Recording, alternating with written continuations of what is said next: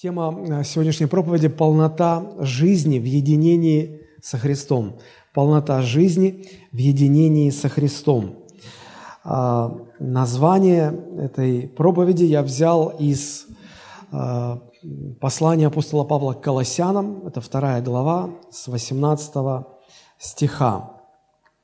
Давайте мы откроем это место, и э, у вас здесь будет синодальный перевод, а я прочитаю вам в современном переводе – чтобы у нас было э, с чем сравнить, и э, те нюансы, которые непонятны в синодальном переводе, чтобы, может быть, они раскроются в э, современном переводе.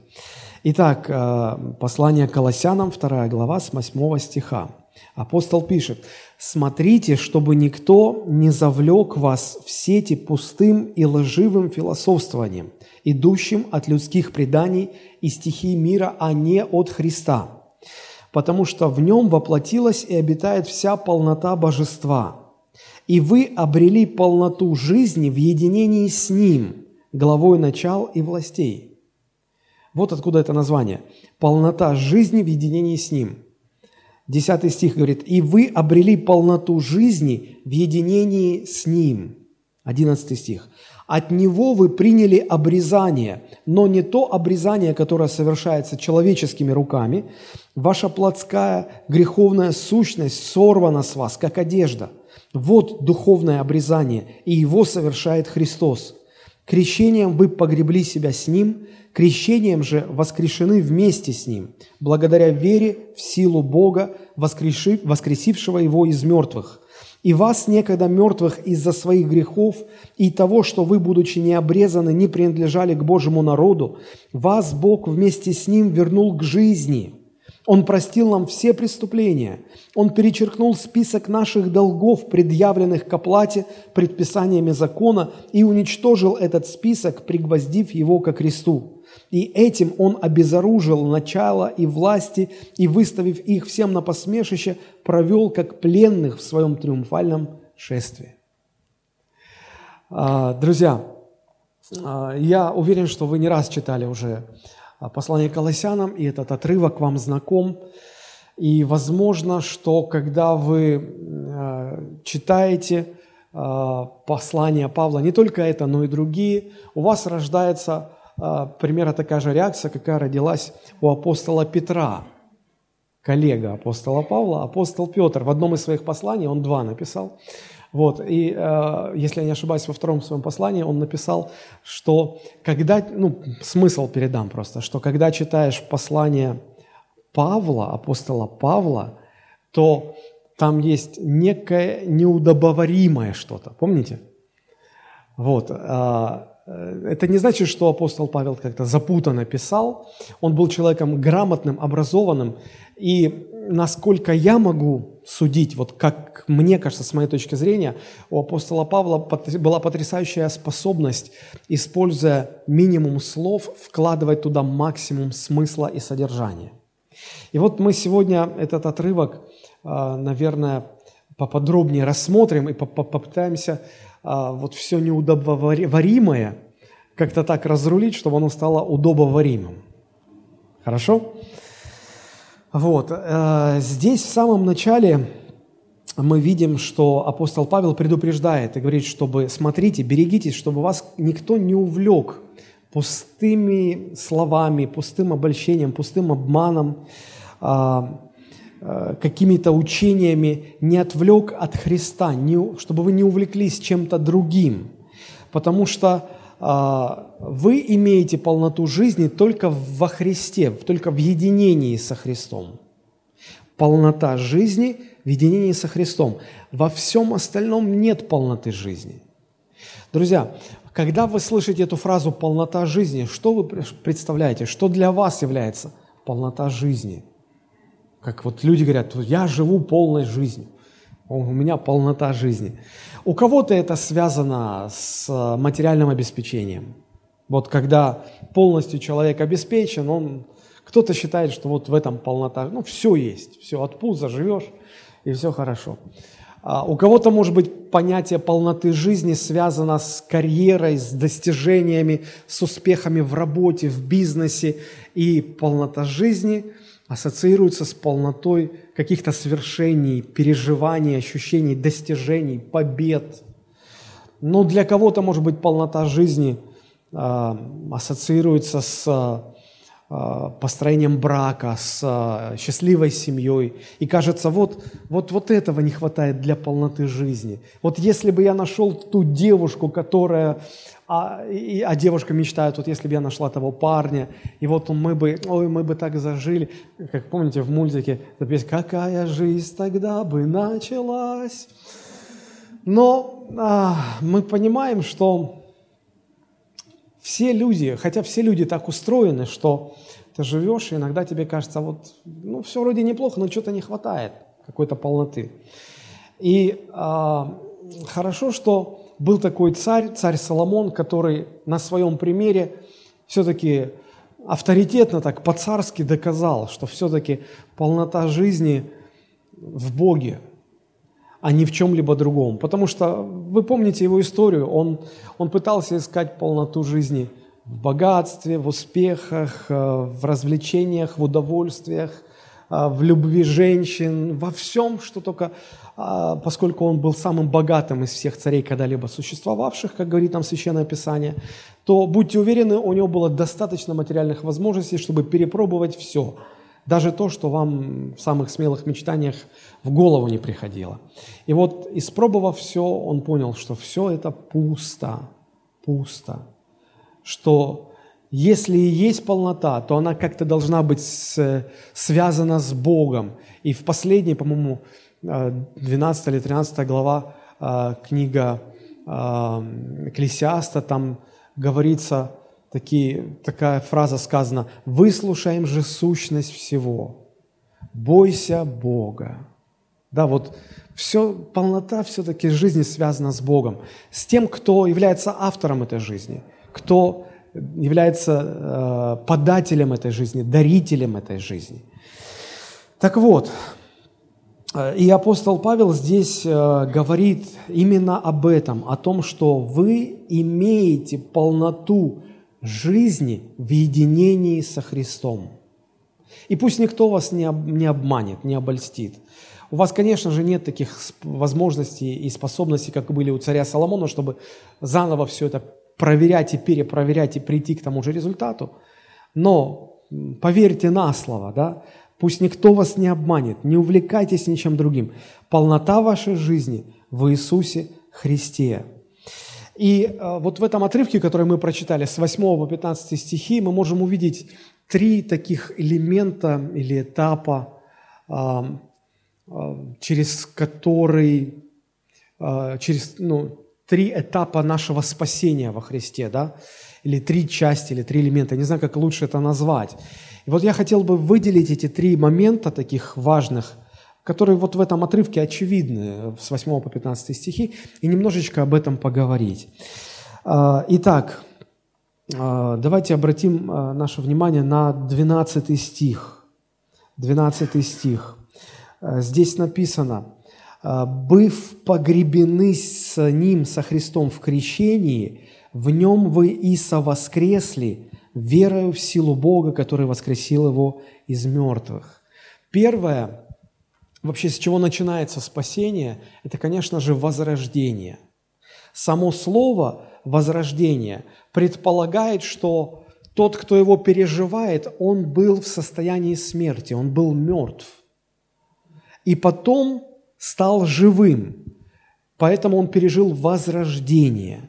Спасение во Христе Иисусе всегда начинается с того, что человек признает себя мертвым во грехах.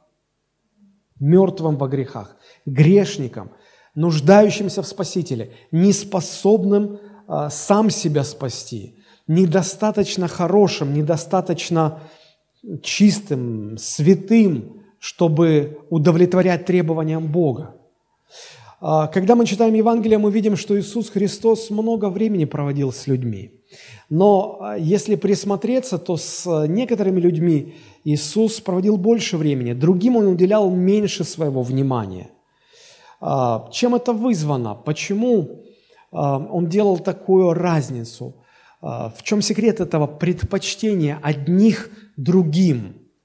А, здесь нет никакого секрета, Иисус сам отвечал на этот вопрос. Помните, Он сказал слова, «Я пришел спасти не праведных, но грешных».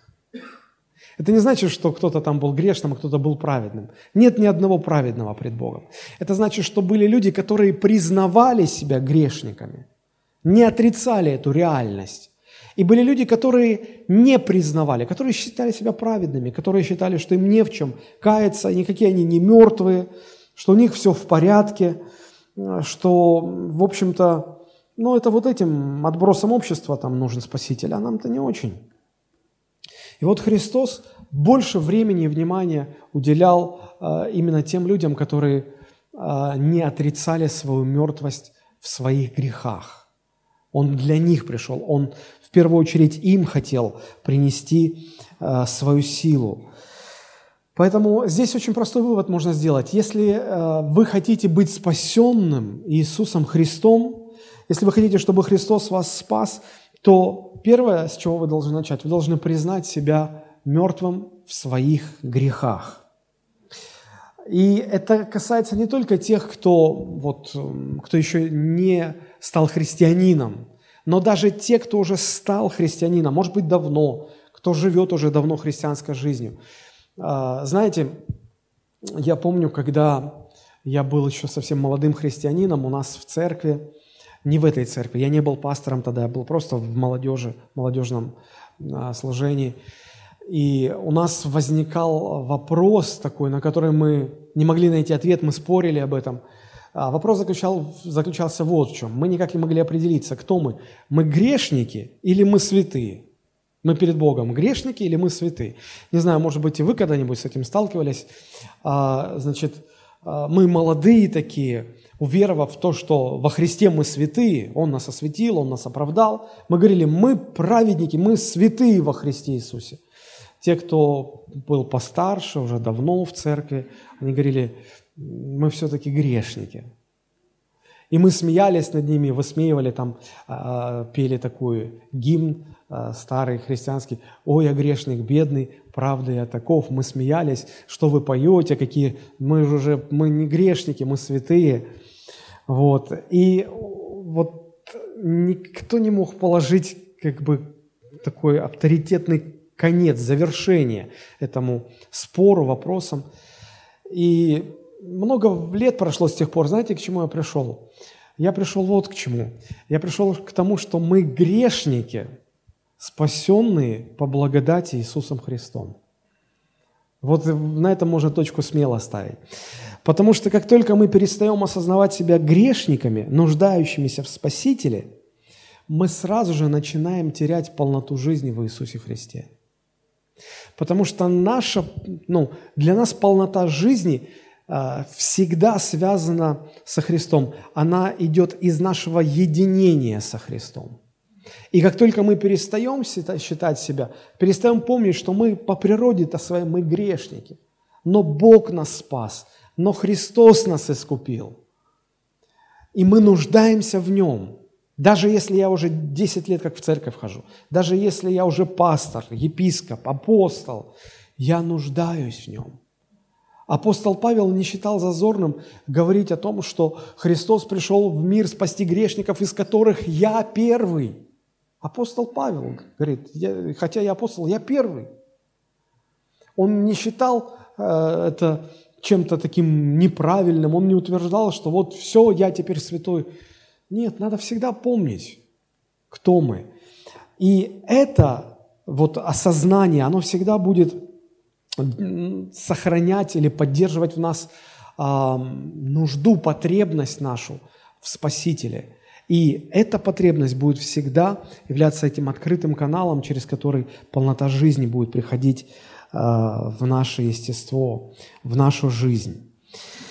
А, смотрите, э, когда здесь речь идет о том, что здесь упоминается крещение, и я немножечко еще скажу сегодня о крещении, а, здесь а, далее, вернее, немножечко выше, да, сказано о том, что мы в нем были обрезаны обрезанием нерукотворным. Я понимаю, что для современного человека, когда речь заходит об обрезании, это что-то такое ну, непонятное и нежелательное. А, я помню, когда я только уверовал, и я читал Библию, я захлеб, я мог часами читать э, Новый Завет, Ветхий Завет. И первый раз, когда я, помню, дошел до 15 главы книги «Деяния», э, где возник вопрос и спор о том, что уверовавшим из язычников тоже нужно пройти об, а, значит, обряд обрезания. Я очень запереживал, потому что ну, я как-то остановился, даже не стал дальше читать, я думал, ну я понимал уже, что это такое. Я думаю, боже, не, я же не, ну, я когда вижу, как не мне, кому-то укол делают, меня уже все ведет. А тут, и, а внутри такой голос, ну это же ради Христа. Я такой, да, ради Христа, а кто-то на смерть шел ради Христа, а ты тут э, процедуру обрезания боишься. Я так разволновался, вспотел, перенервничал, а потом такая вот спокойная мысль в голове мелькнула, да ты дальше почитаешь, что там. я читаю о том, что и как я был счастлив, когда все так мирно разрешилось, что не надо уверовавшим из язычников никакого обрезания. Я просто чуть ли не вслух там от радости скакал, кричал, Господи, спасибо Тебе, что не надо никакого обрезания. Вот. Но читая дальше, я понял, что во Христе мы имеем обрезание нерукотворное. То есть не то, которое совершали человеческими руками в Ветхом Завете. А вообще а, в Ветхом Завете знак обрезания а, Бог требовал от каждого человека, который хотел показать и обозначить свою принадлежность к Богу, к Божьему народу. Это было Божье требование. То есть обрезавшийся этим самым свидетельствовал, что отныне навсегда он принадлежит к Божьему народу, либо по праву рождения, что он родился иудеем, либо по праву э, того, что он присоединился к народу Божьему. Э, это были так называемые прозелиты, да, когда, э, ну, в принципе, любой язычник практически мог стать, войти в общество Господня и, и стать частью народа Божьего. И вот этот знак э, говорил о том, что человек э, разрывает свою связь э, со своим прошлым, со всем остальным внешним миром, и он свидетельствует о том, что он теперь принадлежит Богу, он теперь принадлежит Божьему народу, и э, он принят Господом. А, мы здесь считаем, что во Христе мы обрезаны обрезанием нерукотворным. Что это значит? Что это значит? Посмотрите, как в современном переводе звучит этот стих. «От Него вы приняли обрезание, но не то обрезание, которое совершается человеческими руками – Ваша плотская греховная сущность сорвана с вас, как одежда. Вот духовное обрезание, и его совершает Христос. Два отличия. Первое, то, что это не обрезание крайней плоти, это обрезание сердца, это духовное обрезание. Это то, что происходит в душе человека, в сердце человека, когда он что-то отрезает от себя. Что он отрезает? Он отрезает связь с э, этим миром, с греховным миром, он разрывает эту связь. Он отказывается от, этой, от этого мира, от ценности этого мира, от греха, от э, всех вот этих вот огней, заманух, завлекух, которым мир соблазняет людей, и люди кидаются на эти все вещи, и потом уже попадают в рабство, не могут ничего сделать. Э, мир манит. Э, знаете, кто-то сказал, что э, ад не такое интересное место, как путь, который ведет туда. Поэтому дьявол, если бы он просто показал то место, в которое он ведет всех людей, никто бы не захотел идти. Поэтому он использует множество, множество манипулятивных, обманных средств для того, чтобы людей завлечь в погибель. А, также человек отрезает от себя или отказывается от всех своих похотей, от всяких этих страстей, которые влекут его а, на этот греховный путь. А, вот по которому идет этот мир, по которому этот мир идет в ад. И вот люди, которые поняли уже, что в мирской системе никогда не найти полноты жизни, она только в единении со Христом может быть найдена. Они, для них несложно отказаться, для них несложно отрезать себя от этой внутренней связи с миром. Когда я говорю о том, чтобы отрезать себя от внутренней связи с этим миром, это не значит, э, что нужно а, уйти из мира куда-то в монастырь, а, куда-то стать отшельником. Нет. И Иисус не требовал этого и не говорил об этом. Он говорил, а, он молился Отцу, мы читаем об этом в 17 главе Евангелия от Иоанна, он говорит, «Отец мой, я не прошу, чтобы ты взял их из мира, я прошу, чтобы ты сохранил их в этом мире, сохранил от зла». Поэтому отрезать себя от этого мира, это значит отрезать себя от зла – которым пропитан этот мир. А, знаете, приводят такой пример, что ну, корабли не создавали для того, чтобы они в бухтах все время стояли. Их создавали для того, чтобы они плавали, чтобы они ходили в море. Да? И когда а, судно находится в море, а, оно находится в родной стихии. Но если вода начинает попадать в само судно, тогда это угроза тому, что судно потерпит, э, оно просто затонет. Да, точно так же и, и нам. Бог предназначил быть в этом мире, но только так, чтобы этот мир не захлестывал нас, чтобы он не попадал внутрь. И вот когда мы говорим о духовном обрезании, это значит, мы отрезаем себя от этого мира, чтобы э, этот мир не захлестывал нас изнутри, не приходил внутрь. Вот это и есть обрезание нерукотворное. Э, это первое отличие, да? это оно духовно, оно в сердце. И второе отличие, а, то обрезание ветхозаветное, его совершали люди, а это обрезание совершает Иисус Христос. Удивительно. А, оно не происходит э, человеческими руками, сам Бог его совершает. Когда мы говорим о том, что э, обрезание, говорим слово обрезание, да, оно предполагает, что мы что-то обрез, обрезываем и мы чего-то лишаемся, что-то уходит от нас, да? Что уходит от нас? Мы здесь видим в, эм, в 11 стихе, что речь идет о нашей греховной природе. Посмотрите, как в современном переводе 11 стих звучит. От него вы приняли обрезание, но не то обрезание, которое совершается человеческими руками. Ваша плотская греховная сущность сорвана с вас, как одежда – вот духовное обрезание, и его совершает Христос. То есть, смотрите, а, когда человек принимает водное крещение, то оно символизирует, оно показывает, оно обозначает, что этот человек, который крестится во имя Иисуса Христа, он обрезывает свою связь с этим миром греха и порока, разврата, что внутри него происходит это обрезание. И а, в чем оно выражается? В том, что сам Господь, Он срывает с нас нашу греховную натуру, как, как одежду с человека. Вы видели когда-нибудь, когда с человека просто срывают одежду? Значит ли это, что э, те, кто крестился и э, кто пережил вот этот момент, что более в нем не остается его, его старой греховной природы. Нет, конечно, не, не означает. Она остается. Тогда что значит, что с нас сорвана эта греховная природа?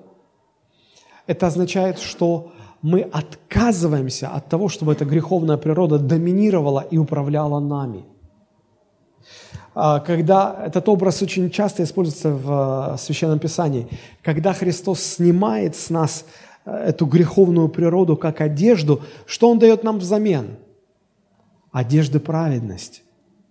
Одежда праведности – это новая природа, новая жизнь.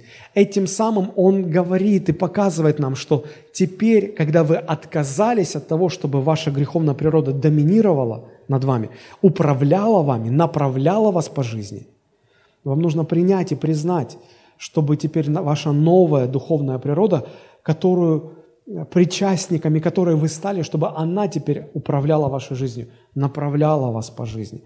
Вот что это означает. что теперь вы э, принадлежите к другому миру, к миру спасенных людей. Вы имеете другую принадлежность.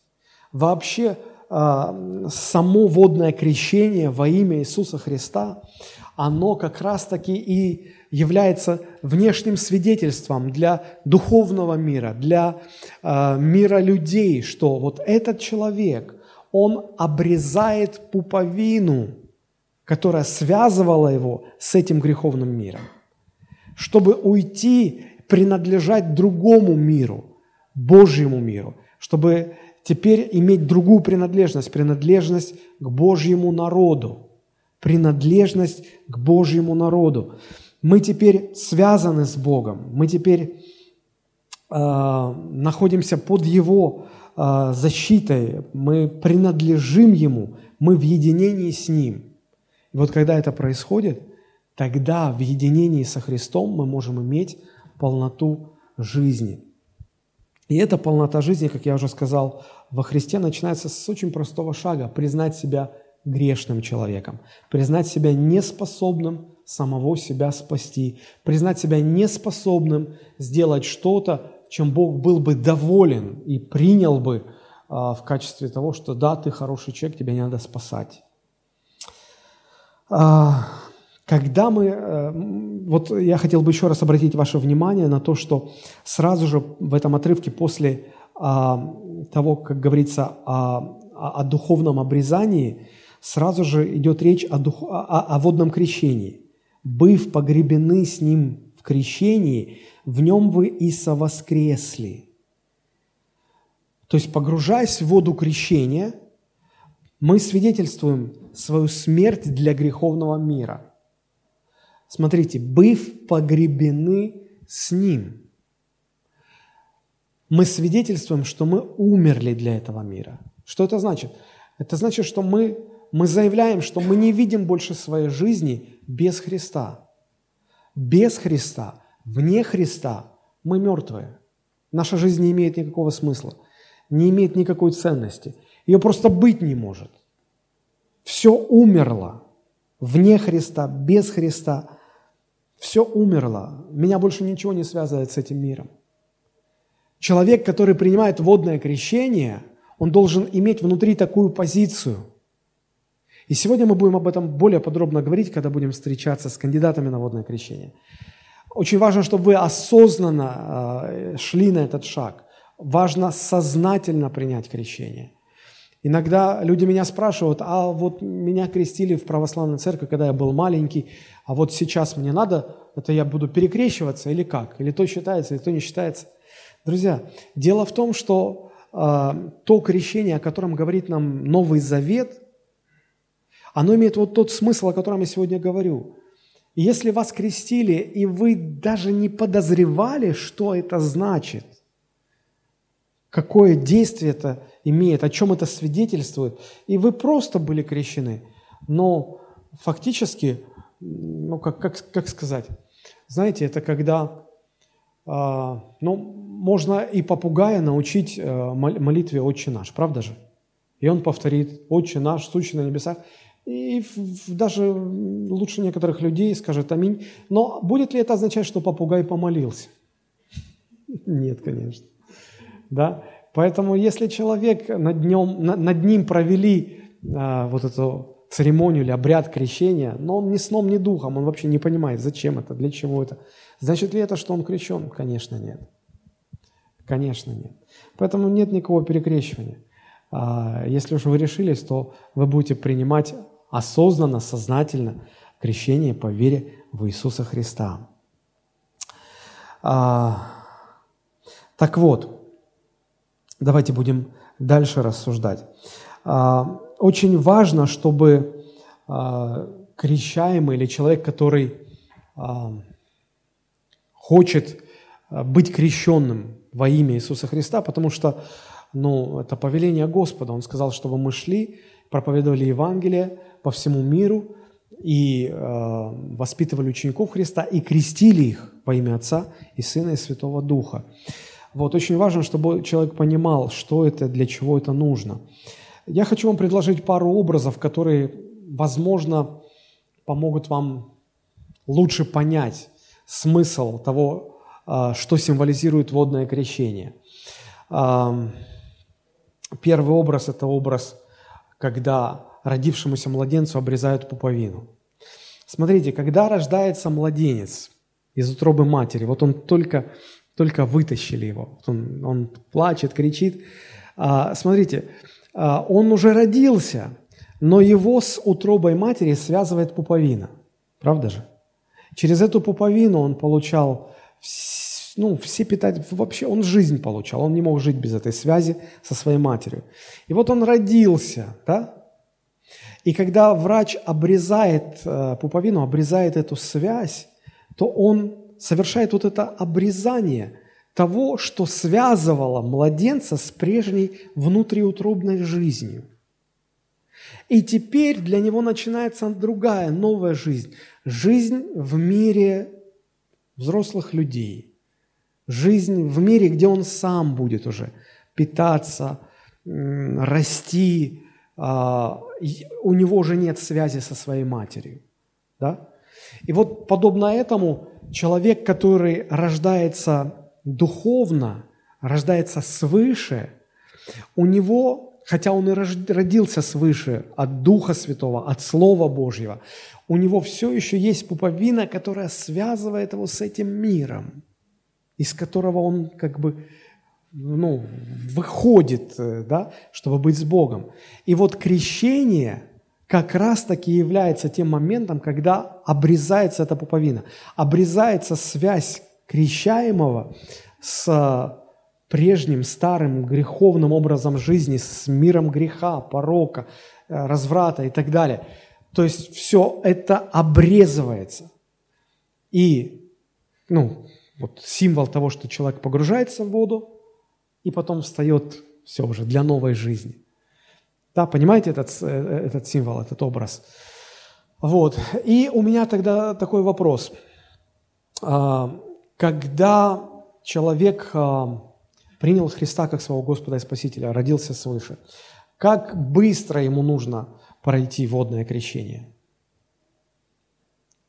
Кто-то говорит, ну, надо, чтобы он доказал свою верность, надо, э, чтобы он прошел 6 месяцев школу подготовки к водному крещению, надо, чтобы... Да, и меня всегда это... Но это звучит духовно, вроде правильно, когда так размышляешь, ну, ну да, почему нет? Потому что, ну мало ли, там, может, он сказал слова молитву покаяния, а не родился свыше. Там, ну, есть какой-то смысл в этом. Но когда я возвращаюсь к образу а, пуповины, и если я вам задам вот такой вопрос, я думаю, что вы долго думать не будете. Когда ребенок родился, как быстро надо обрезать пуповину? Сразу же. А почему? А нет, может ему еще 6 месяцев курсов подготовки к самостоятельной жизни. Как же он вот, он же так привык а, через пуповину все, соки, питательные вещества, жизнь, кислород, все через это. Как, ну нельзя же так сразу взять раз и все. А, под, а вдруг он, ну как бы этот, лицемерно родился, вдруг он как бы, ну, в заблуждение нас вводит. Мы понимаем, что сразу нужно. Да? Вот. И также и здесь э, человек, если действительно мы видим, что человек родился свыше, он пережил встречу со Христом, а, а как понять, было ли это или нет? Ну, э, знаете, когда человек, а, когда ребеночек рождается, да, вот ему, ему еще даже пуповину не обрезали, но если он сразу не начинает кричать, то его там берут за ножки и э, ну, сразу, чтобы понятно было, для чего попа Богом дана, по попке раз, так и он все. То есть он сразу голос подает, он сразу начинает кричать. Вот. Ну, ну нет таких, которые родились и, и, и не заговорили бы сразу. Да? Вот. А, а как это в духовном плане? Что это означает? Это значит, что человек, который родился свыше, он для него будет, э, ну, иногда просто с людьми разговариваешь, ты молился молитву покаяния? Да, молился молитву покаяния. Ты можешь сейчас помолиться, поблагодарить Господа за спасение? Не-не-не, я стесняюсь, я, я, не, я не могу. Как, ты не можешь помолиться? Ну, я вот, а вдруг я что-то не то скажу? Не-не-не, друзья, если, если ты родился свыше, для тебя нет проблем помолиться. Вот, ну, совершенно нет проблем. А, может быть, иногда нужно за ножки и по попке, чтобы прорезался голос. Ну, допускаю такую мысль, но, конечно, человек будет молиться, и его жизнь меняется, все. И, конечно же, сразу ему нужно водное крещение. А, мы иногда спорим а, в среде пасторской, вот, кого можно допускать к крещению, кого нельзя допускать к крещению. И, знаете, иногда мы, мы, мы можем попасть в э, такую ловушку, в такой, наверное, в такое искушение считать водное крещение а, неким таким вот, некой наградой, неким квалификационным достижением. Вот что человек покаялся, да, он все, он от всех грехов освободился, он доказал свою чистоту, и вот мы сканируем его жизнь, да, признаем все чистый, значит, вот можно допускать до водного крещения. А если человек где-то еще там, ну, чуть-чуть лукавит, и где-то еще курить не бросил, но хочет и там прячется, что-то такое вот, и вот у нас можно его допускать до крещения, нельзя его допускать до крещения. А, знаете, мы, мы перебрали массу всех возможных вариантов, исследовали Священное Писание, и, ну, наверное, пришли вот к какому заключению. А, помните, а, когда, я уже говорил, да, 8 глава Деяния, когда Филипп благовествовал мужу Ефиоплянину, Евнуху, вельможи Кандаки, царицы Эфиопской.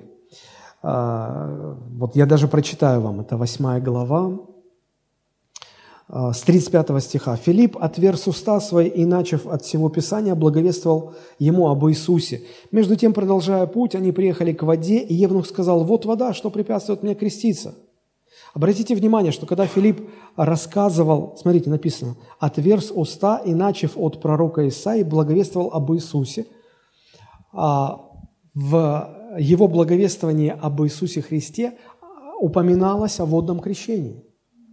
Потому что Филипп, только услышав об этом, мог бы сказать, слушай, а смотри, вот же вода. И такой вопрос, что препятствует мне креститься? Вот он наш вопрос. Что людям препятствует креститься? Когда мы должны сказать, нет, мы не можем тебя допустить до крещения, или, или можем. Смотрите, 37 стих, Филипп же сказал ему, если веруешь от всего сердца, можно. Он же сказал, так, под, подожди, надо шестимесячные курсы подготовки к крещению. А, нам надо все-таки узнать, а, какие там у тебя грехи. Там непонятно, вы в своей Эфиопии, как живете? Что там у вас? Наверняка ваша царица поклоняется каким-то другим богам. Мало ли, а потом на меня ответственность за все это. Ой-ой-ой, не-не-не. Я не возьму на себя такую ответственность перед Богом. Нет, тут просто как-то. Филипп говорит, если веруешь от всего сердца, можно – Поэтому я сегодня спрашиваю любого человека, если ты веруешь от всего сердца, можно. Если ты обманул, то ну, на тебе ответственность. Если веруешь от всего сердца, можно. Помните, когда в день Пятидесятницы апостол Петр проповедовал тысячам людей, и сразу, по-моему, там три тысячи, потом пять тысяч обратилось, и э, Петр сказал, вам всем нужно креститься в воде, и получите дар Святого Духа. Да? И, и правда же, их там всех сразу крестили без разбора. Наверняка там были какие-то лукавые э, люди с двоящимися мыслями, с, э, манипулирующие и так далее. Но потому что э, мы потом видим, что в этой среде, кого крестили, там же были Анания и Сапфира. А помните они как дальше повели себя? Лукаво, двойную игру там вели. Вот. Но их крестили. Такими крестили их. Да? Поэтому здесь э, ответ на этот вопрос, что препятствует человеку креститься? Только если ты веришь от чистого сердца, веришь, что Христос твой Спаситель, готов отрезать эту пуповину, тогда можно. Второй образ, который поможет нам лучше понять а, вот, смысл, суть водного крещения, это образ бракосочетания, когда а, мужчина и женщина стоят перед алтарем, пред Богом, пред э, святым собранием, да, и э, дают клятву верности друг другу. Да, священник их спрашивает, готовы ли вы любить друг друга и в богатстве, и в бедности, и в здравии, и в болезни, и так далее, и так далее. И вот эта клятва, а, это публичное заявление, это публичное заявление, а, когда делают эти, э, ну, венчающиеся, да, назовем их так. А, эта клятва говорит о том, что для меня теперь я отрезаю себя от мира всех остальных, ну вот мужчина, когда дает клятву верности, говорит, я обрезал себя для мира всех остальных женщин. Для меня больше других женщин не существует. Есть только одна женщина, моя жена. Только на нее я могу смотреть, как на женщину. Всех остальных не существует. Я не сравниваю, я не пытаюсь э, думать, ошибся я или не ошибся. Все, я обрезал. Это, это решимость, правда же? Это ну, такой вот э, радикальный шаг, это выражение внутреннего решения. Подобно этому и крещение, когда я крещусь в воде во имя Иисуса Христа, я этим показываю свое решение. Для меня жизнь без Христа уже не существует. Точно так же, как и э, своей жене я говорил, да, для меня жизнь без тебя уже не существует. То есть жить с другой женщиной, взять ее за руку, поцеловать, я уже не говорю про больше. Ну, это э, безумие. Это, меня, меня нет для этого просто. Это радикально. Да? И когда а, женщина тоже говорит такие э, слова клятвы верности, она говорит, что для меня все остальные мужчины умерли. Я не вижу, меня нет для жизни с другими мужчинами, просто нету. Я умираю для этого. Ради одного – с кем я обручаю себя, свою жизнь. Вот что такое водное крещение. Если вы верите искренне в Иисуса Христа, если для вас все остальное умерло, и без Христа вы не видите смысла своей жизни, вы хотите от, отрезать все, что вас связывает с прежней жизнью, с греховной жизнью, с греховным миром. Еще раз повторю, вы не уходите в монастырь, вы остаетесь также жить, работать, но, но это внутреннее, это внутри, ваша, ваша внутренняя позиция сердца. Да? Вот вы это говорите, заявляете, и все, вы говорите, что теперь я не принадлежу миру, я принадлежу Богу, я принадлежу Божьему народу, я теперь а, часть общества Христова, и моя жизнь только с Ним связана. И в единении с Ним я имею полноту жизни. Я имею полноту жизни. И очень скоро мы будем праздновать а, вот этот праздник присоединения 15 новых душ к нашей церкви, потому что человек становится членом церкви, когда а, проходит а, водное крещение, потому что через водное крещение человек отрезывает себя от а, этого греховного мира и заявляет о своей принадлежности к Богу, принадлежности к народу Божьему, то есть к церкви. Пока человек не крещен в воде, он не может быть членом церкви. Вот, и у нас будет на 15 человек а, в церкви больше. Слава Богу. А, итак, это первый а, этап спасения. Да? Все начинается с возрождения, а возрождение предполагает, что человек соглашается с тем, что он грешник, что он во грехах своих мертв. И Бог его возродил для новой жизни. Бог возрождает для новой жизни. А, кто пережил это возрождение, тот согласится со мной, что нет, наверное, ничего более радостного, чем иметь новую жизнь от Бога, которую Бог дает. Это ни в какое сравнение не идет ни с какими радостями этого мира. Второй этап, да, э, что еще мы имеем в единении со Христом. В единении со Христом мы имеем прощение наших грехов. Если мы вернемся во вторую главу книги Колоссяна, э, послания Колоссянам, да, то мы увидим э, в 13 стихе написано «И вас, которые были мертвы во грехах и в необрезании плоти вашей, оживил вместе с Ним, простив нам все грехи» эта истина настолько затерлась в христианстве, мы настолько к этому привыкаем, и мы как бы автоматом так, ну да, Христос простил нам наши грехи. Друзья, но если задуматься, самое большое благословение, которое человек может иметь в жизни, это если Бог простит ему его грехи. Потому что нет ничего а, тяжелее, что могло бы давить на душу, на сердце человека, что могло бы лежать таким неподъемным грузом а, в душе человека, как груз его грехов. Как груз его грехов. И даже если человек а, публично не признает себя грешником, а он не может внутри себя обманывать. Ну, по крайней мере, долго себя обманывать не может. И вот этот груз греха, который тянет вниз, это, конечно, страшное дело. И, и ты понимаешь, что ты ничего не можешь с этим сделать.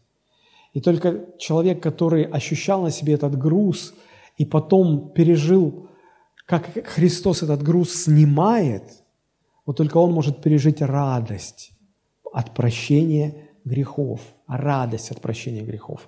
Иисус очень ярко проиллюстрировал эту мысль.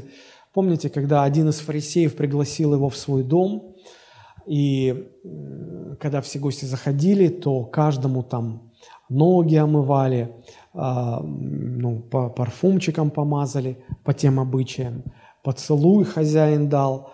Заходит Христос, ему ноги не помыли, его вообще как, как бы не заметили. Ну, про между прочим, собственно говоря, на фоне таких важных персон, он как бы, да и так сойдет. Ну, и так сошел. Вот. И потом а, идет пир, много уважаемых таких знатных людей, и вдруг как-то прорывается какая-то женщина – и все ее узнают, и все так начинают морщиться, потому что все знали, что это, ну, это известная проститутка в городе, самая грязная, падшая женщина, которую только можно себе представить. Кто ее пустил? И удивительно, удивленные такие взгляды. И вдруг как-то как-то все расступаются, чтобы не оскверниться прикосновением к ней. А она так как-то раз и сразу ко Христу, и сразу в слезы разрыдалась, упала в ноги Его – и, и так много слез, и я думаю, что какая-то такая неловкая тишина, пауза возникла, и никто не, не мог нарушить этот, это молчание, никто не знал, как разрулить этот неловкий момент. А она плачет на взрыв, так что слезы льются по ногам, и она, пытаясь как-то это все спрятать, ей тоже самое неудобно, она берет волосами, вытирает ноги. И этот э, фарисей, богатый, очень уважаемый человек, он внутри себя, внутри, у него голос такой звучит, у каждого внутри звучит голос. Он говорит, если, если бы он был пророк, он бы знал, кто и какая женщина сейчас прикасается к нему. Но он, наверное, не пророк, потому что он не знает. Да, он не из этой местности, но если бы он был пророком, он бы знал, кто она. И он в этих раздумьях поднимает взгляд и ловит, ловит глаза Иисуса. И Иисус ему говорит, Симон, я знаю, кто эта женщина. И какой-то холодок пробежал у него по спине. Он говорит, я знаю, кто эта женщина. Видишь ли, в чем разница? Ты пригласил меня, пригласил всех остальных, но когда я вошел, ты мне ноги, ты не распорядился, чтобы мне ноги помыли. Ты же понимаешь, что это знак пренебрежения гостю. А вот она пришла и слезами своими омывает мне ноги. Ты поцелуя мне не дал, что тоже свидетельствует о пренебрежении к гостю. А она вот уже сколько времени не перестает мне ноги, цел, ноги целовать, грязные ноги, которые ты не удосужился омыть. И потому я скажу тебе такую вещь, Симон. Кому много прощается, тот много любит. А кому мало, тот мало любит. Это не значит, что Бог одним отмерил столько простить, а другим столько простить. Нет, Бог прощает все. Бог прощает все, в чем человек сознает свой грех. И эта женщина понимала, что она конченая, последняя грешница. Ей ниже падать было просто некуда. Ее это бремя греха, этот груз греха так давил. Ее использовали все. Я думаю, что, наверное, ну, большинство, кто сидел на этом перу, были наверняка ее клиентами. Она уже не знала, какая там чистая любовь, как... она уже ни во что не верила, она не знала, как жить, она понимала, что ее сегодня эти 20 человек, завтра эти 20 человек, завтра те, и ты как тряпка, которую, которой все пользуются. Как, как жить с этим-то?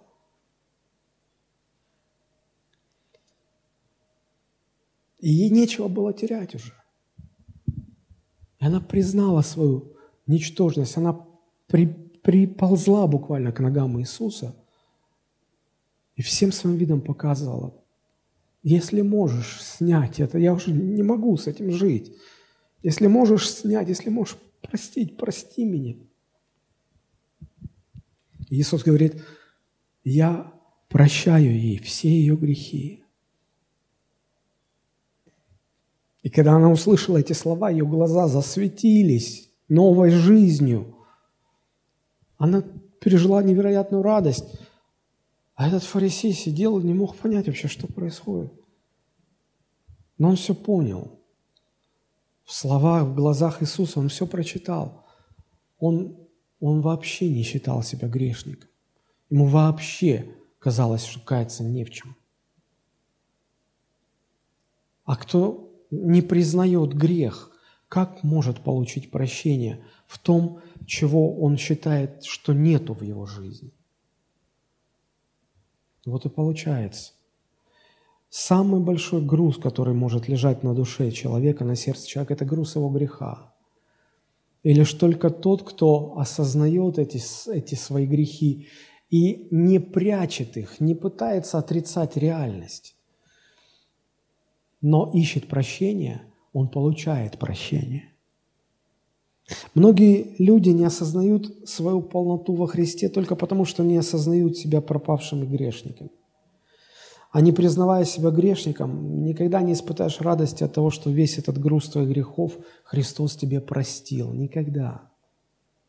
Как я, будучи мужчиной, я никогда не смогу познать и понять радости материнства, потому что я никогда не могу родить. Знаете, когда даже в Библии Иисус говорил, написано, что когда женщина рожает, она испытывает невероятные муки, боли. Но как только родила, все сразу забывается от радости о родившемся младенце. Я могу только это в теории как-то представить, но я никогда не смогу это пережить. Почему? Я, я, мне Богом не дано это пережить. Э, только женщины могут испытывать радость материнства. Знаете, подобно этому, только тот, кто признает свои грехи, может пережить радость прощения, радость того, что Христос простил мои грехи. Только этот человек радуется, и для него Христос простил нам грехи. Это не просто какая-то дежурная библейская фраза, для него это величайшее благословение в жизни. У меня был долг – перед Богом. И я даже если захотел бы расплатиться, я не могу, я не в состоянии. И нет процедуры банкротства. Знаете, как вот в мире, когда ты банку задолжал, тебе вообще ну нечем отдавать, что не, не умирать же тебе. Ты просто объявляешь себя банкротом. И тебе потом нельзя бизнесом заниматься, куча ограничений. Но, по крайней мере, тебя перестают доставать коллекторы, банкиры и так далее. Все, ну, да, ну ты банкрот, да, позорно, да, но, по крайней мере, все, тебе надо платить. И некоторые люди думают, что ну и с Богом так можно. Он же добрый, где-то как-то перетрется там все. Ну, в конце концов, ну что ему там? Ну, он вселенную сотворил, тут ну, 2-3 миллиарда людей там. Так как-то все. Но он же добрый, в конце концов. И люди никак не, не возьмут, ну, не вдомек людям, что не доброта Бога нас спасает, но жертва Христа. Нас спасает не доброта Бога, нас спасает жертва Христа. Друзья, доброта Бога без жертвы Христа никогда бы никого не спасла. Понимаете вы это или нет? Если бы Христос не отдал своего Сына на смерть, Он не искупил бы нас на кресте, но Бог продолжал бы оставаться добрым, любящим. Но без жертвы Христа нет спасения. Поэтому, когда человек думает, ну, все равно где-то там как-то все равно Бог там что-то зачтет, ну, как-то мне процедура банкротства. Нет, друзья, нет. Такого не будет. Христос оплатил наш долг на Голговском кресте. Он не в общем за все грехи умирал, Он за ваш грех, лично за ваш грех умирал. И кто испытал, что такое тяжесть греха, тот может ценить и радоваться этому простому факту. Христос простил наши грехи. Это второе, что мы имеем в спасении. Первое.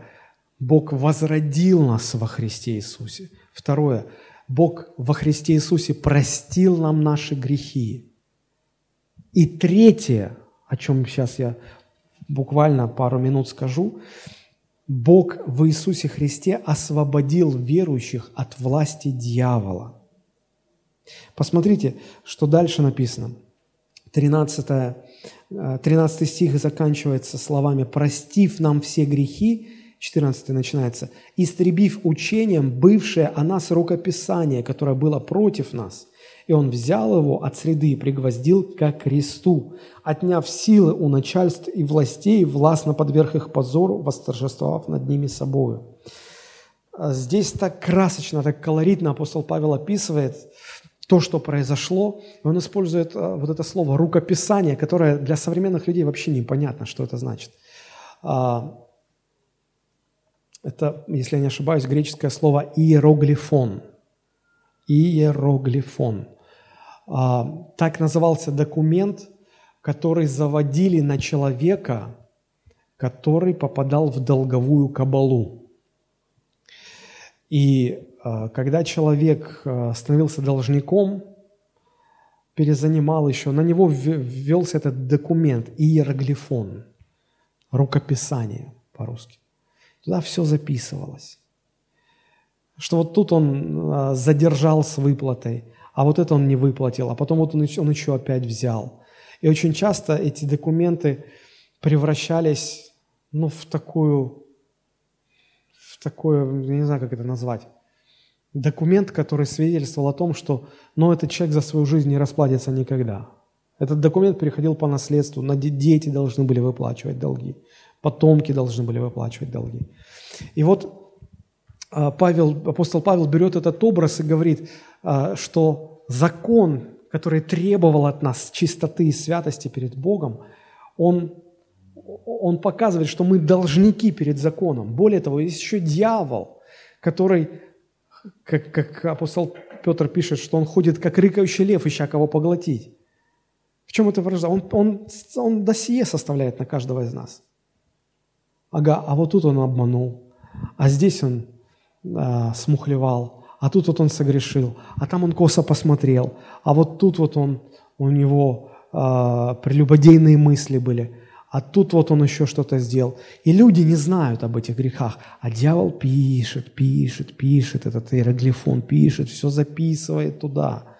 И потом приходит к Богу с документом.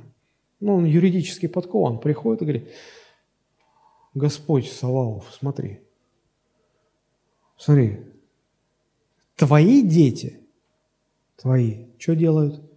Не говорит ли это о том, что они мои? Они под моей властью. Посмотри, они мою волю исполняют. И апостол Павел говорит, что Христос взял вот это вот рукописание, взял этот иероглифон, пригвоздил ко кресту и уничтожил, отобрав власть у дьявола претендовать на нас. Пуповина разорвана. Все, что держало с этим миром, все, что связывало с дьяволом, с силами тьмы. А все люди без Христа, они живут под властью дьявола, под властью этого мира. Только во Христе эта пуповина обрезается. И Христос не просто возрождает нас, не просто прощает нам наши грехи, Он еще закрывает дьяволу доступ в нашу жизнь, так что Он не имеет права к нам прикоснуться. Он должен идти на прием к Господу и, э, и просить разрешения. Помните, как Он просил разрешения коснуться Иова? Он не мог сам. Он пришел и говорит, Мож, разре, э, господин Саваоф, разрешите, позвольте. Не может.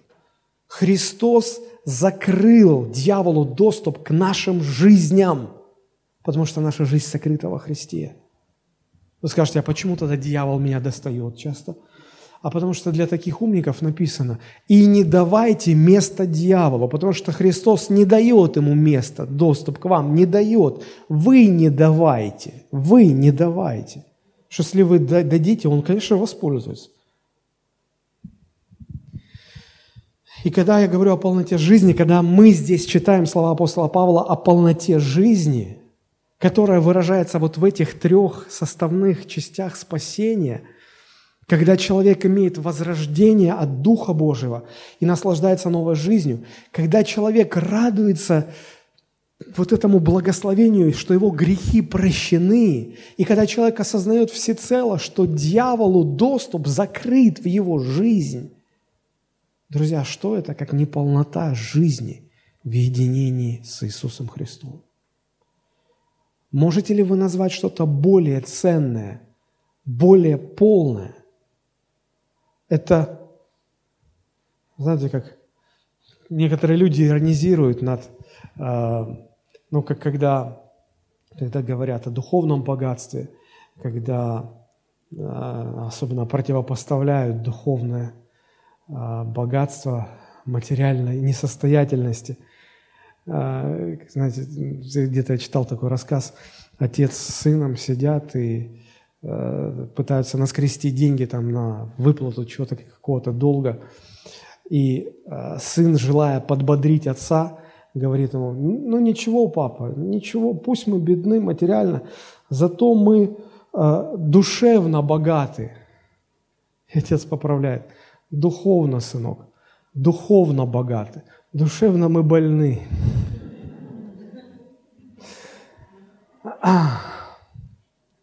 Не всегда следует противопоставлять одно другому, друзья, но на самом деле это, это величайшее благословение. Человек, который пережил возрождение, которому прощены грехи и который свободен от власти дьявола – это и есть человек, который живет пол, полной жизнью. Вы скажете, по мне лучше, когда у тебя в мире достаток, слава, богатство, известность. Это одна сторона. А знаете, что с другой стороны? Дьявол держит этого человека в своей власти, раз. Его грехи не прощены, это два. И он мертв в своих грехах, это три. Он, может быть, пользуется всем этим земным богатством, до дня своего смерти, а потом он столкнется с ужасающей реальностью духовного мира. И он будет проклинать все свои богатства, всю свою глупость и всю свою жизнь на земле. Поэтому, друзья, очень и очень хочу вас вдохновить словами апостола Павла, который говорит, восьмой стих, смотрите, братья, чтобы никто вас не сбил с толку, не обманул, не запутал, ни философиями, ни учениями, чтобы вы поняли, ну поняли и осознали, что полноту жизни вы имеете только в единении со Христом. И только в этом э, мы можем находить э, счастье, удовлетворение. Если мы читаем дальше 15 стихи, 15 стих, да, то здесь вообще говорится о том, что Христос отнял силу у дьявола, у всех его там начальств, властей, властно подверг их позору, восторжествовав над ними собой.